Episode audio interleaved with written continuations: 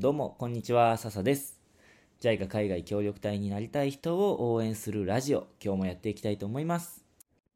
前回に引き続き、ドミニカ共和国に派遣されていた東山さんに来てもらっております。ということで、東山さんへのインタビュー後編、始めていきたいと思います。3、2、1、スタート。どうも、こんにちは。こんにちは。今日よろしくお願いします。よろしくお願いします。えっと、じゃあまず最初に自己紹介をお願いします。はい。えー2013年から2015年までドミニカ共和国で日本語教育の職種で派遣をされていました。東山正樹と言います。どうぞよろしくお願いします。お願いします。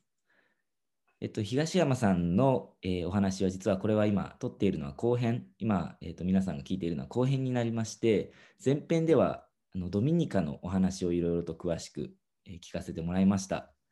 はいでこの後編ではあの東山さんの活動の話とか、今のお仕事の話とか、そういうことをあのキャリアみたいなね、お話を聞いていきたいと思うので、えっと、よろしくお願いします。はい。よろしくお願いします。えっと、まずですね、あの実は東山さんって、青年海外協力隊っていうくくりで行ったんじゃないんですよね。そうです。違いますね。はい。えっと、何でしたっけ？日系えっと、日系社会青年ボランティアというあのくくりでうんうんあの活動していました。日系社会青年ボランティアっていうのも、あの JICA の協力、JICA のボランティア事業の、えー一つだと思うんですけども、はい協力隊、普通の青年海外協力隊と何が違うんですか、えっと、まあ、青年海外協力隊は、あの、その対象国であったり、相手国の政府機関との、まあ、約束であったりとか、まあ、要請に基づいて派遣をされる事業、まあ、事業というか、まあ、協力隊、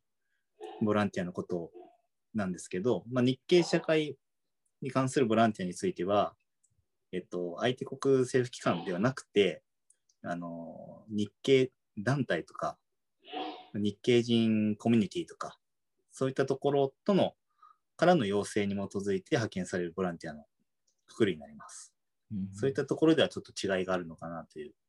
国に対してではなくて、直接もう日系人の団体とか、うん日系人コミュニティとか、その団まあそういったところにアプローチしていくっていうような違いがあります。なるほど。はい具体的に活動自体も結構はい協力隊の方と東山さんみたいな、えー、と日系ボランティアの方と、はい。あの活動自体も結構違うんですか？職種名だけを見ると、おそらく被るところは多いと思います。ですけど、えーそこであの課題となっていることとか、あのまあ、解決したい課題っていうところとか、まあ、その背景とか、そういったところは違ってくるんだろうなというふうに思ってます。うーん。うん。えじゃあ東山さんは具体的にははい。どういう課題解決のために、まあはいボランティアをボランティアというか活動をしていたんですか？そうですね。あの、まあ、日本語教育の職種って言いましたけど、実はこれ今の名前で、えっと、その当時私が日系社会青年ボランティアっていうまだ名称だった時は、日系日本語学校教師っていうような職種の名前でした。で、えーどんなことをするかといえば、まあ、日系人が運営する、まあ、また日系人が、まあ、えーまあ、組織する、まあ、団体が運営する、まあ、日本語学校というようなところというか、まあ、日本語教室みたいなところで、えーまあ、そういうこう日本人のアイデンティティっていうことだったりとか、まあ、それに紐づいて言葉とか文化とか、まあ、そういったものを継承していく、まあ、そういう継承していきたいっていう、まあ、例えば、えーまあ、1世、2世、3世とかって聞く、聞いたことあるかとは思うんですけど、例えば1世の思いがあって、それをどんどん 2, で2世、3世、4世に、まあ、継承していきたいっていう、そんなあの思いがあって、それを達成するために、えーまあえー僕の場合は、まあ、日本語を中心に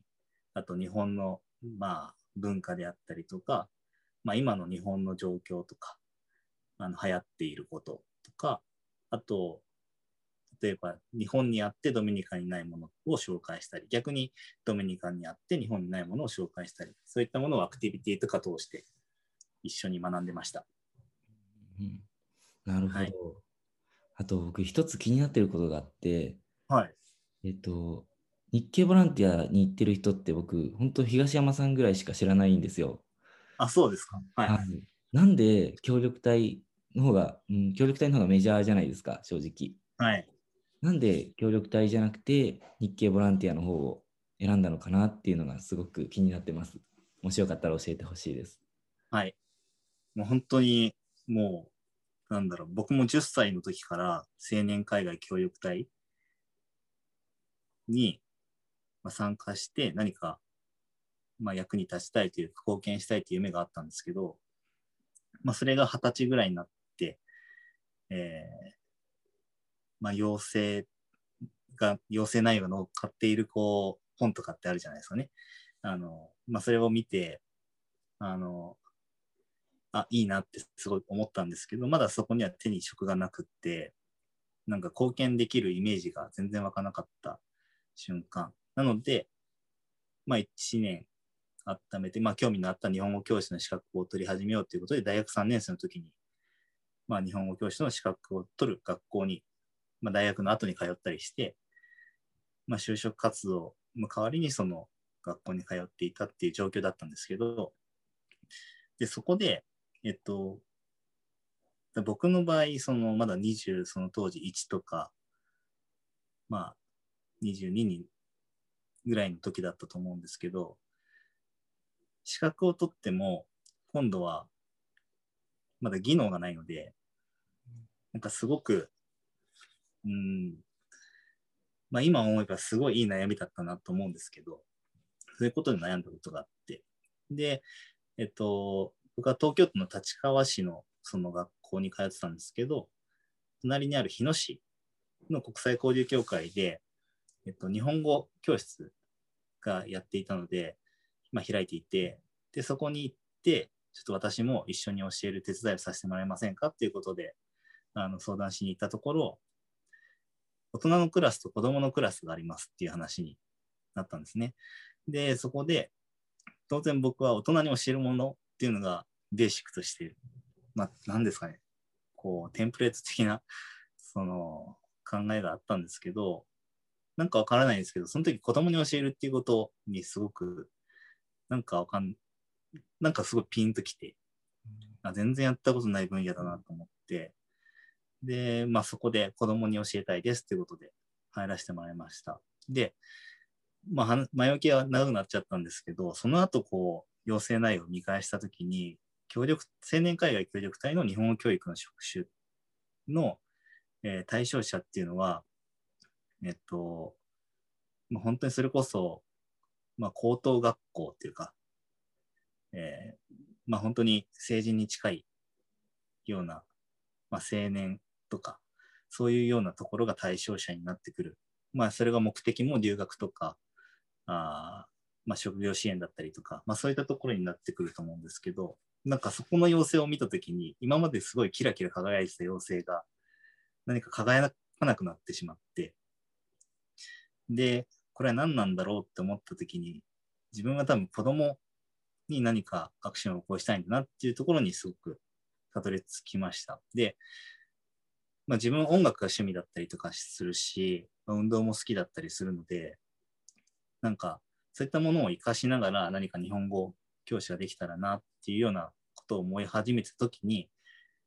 あの当時年に1回しか募集日系社会ボランティアなかったんですけど、まあ、その時ちょうどその募集のタイミングで、やばい、輝いてないって読み終えてしまって要要請のその本を読み進めていくと、あの、最後の方に日系社会青年ボランティアとか、まあ、シニアボランティアの案件が載っていて、まあ、それを見る中で、日系の例えば3世、要は子供に対して、あの、まあ、音楽とか運動とか、そういった文化の活動を交えながら、日本語を継承していく活動っていうような要請内容だったんですよね。これだって、その時すごくまた一気に、あの、今まで、この10歳から憧れてた協力隊よりも、はるかになんかこう、自分にフィットしてるというか、あ、これ自分が行くんだなっていうような感覚になって、まあ、長くなっちゃったんですけど、まあ、こういった背景があって、あの、より目的が明確になった時に、あの、まあ、要請内容を見たら日系社会青年ボランティアその案件が輝いていたっていう背景から僕は、あの、そっちの方に応募をしました。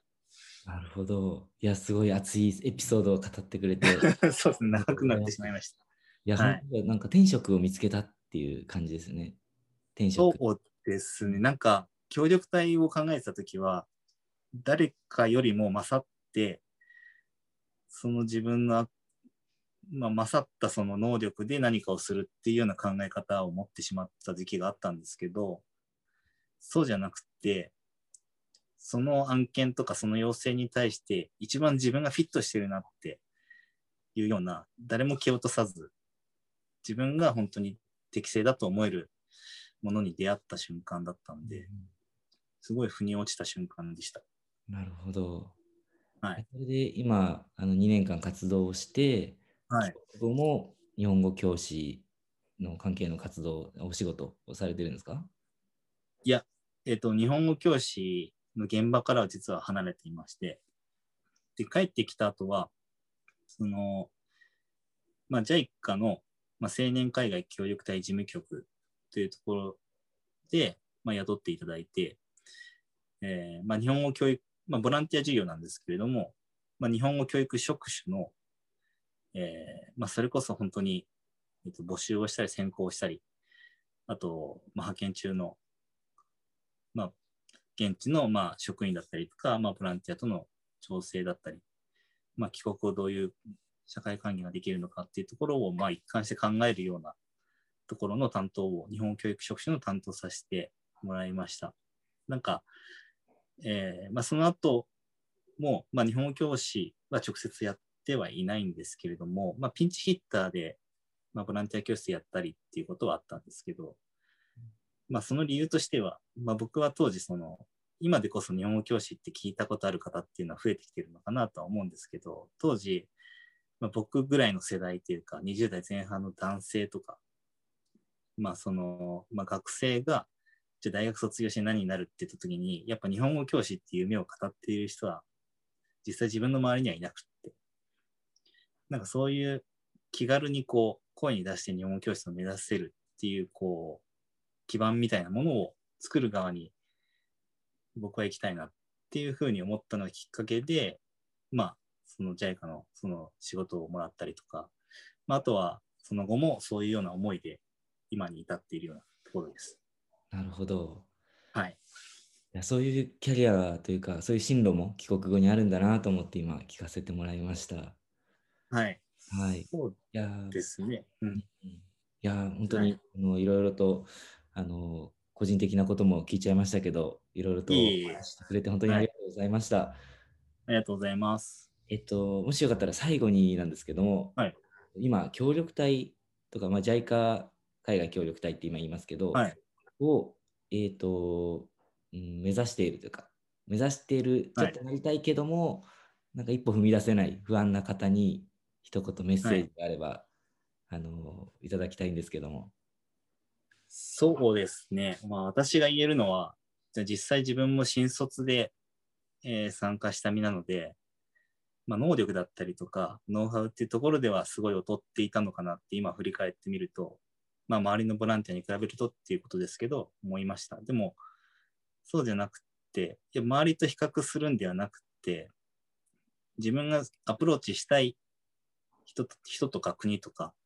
そういったことを想像して、まあ、ワクワクしながら、自分に、えーまあ、そのアプローチしたいその案件に自分がフィットできるように、誰かに勝って、勝って、まあ、蹴落としてとか、そういうことではなくって、自分がそこに、あの、適当な人間になれるような、まあ、ブラッシュアップをすると、非常にまあ、行った後も面白いし、まあ、帰ってきてからも、その、の自己自己肯定感にもつながると思いますし、あの、何より、えっ、と、そういったところを、あの、きっと JICA の方も期待して、派遣を、まあ、まあ、派遣する方を選んでいるんじゃないかなっていうふうに思っています。はい。ぜひ頑張ってください。はい。ということで、本当に、あのー今日はありがとうございました。はい。ありがとうございました。はい。ということで、インタビューは以上になります。えっ、と、今、インタビューでお話をしていた中で、日系社会ボランティアっていう言葉が出てきたと思うんですけども、今、制度が変わって、ちょっとね、その、えー名称、呼ばれ方が変わってるようです。この制度の話するとね、ちょっとごちゃごちゃしちゃうんですけども、えっ、と、呼ばれ方としては、日系社会青年海外協力隊とか、日系社会海外協力隊っていう呼ばれ方をするそうです。あの、後で他の人とかね、あの、JICA の公式の方から、えっ、と、これちょっと違うから消してなんて言われちゃうと困るので、最後に訂正をさせていただきました。はい。ということで、えー今日も最後まで聞いてくださって本当にありがとうございました。もしご意見、ご感想、もしくはね、ご質問とか、こういうお話をしてほしいっていうようなご要望などありましたら、Twitter のメッセージから送ってもらえると嬉しいです。それじゃあ、また次回。またね。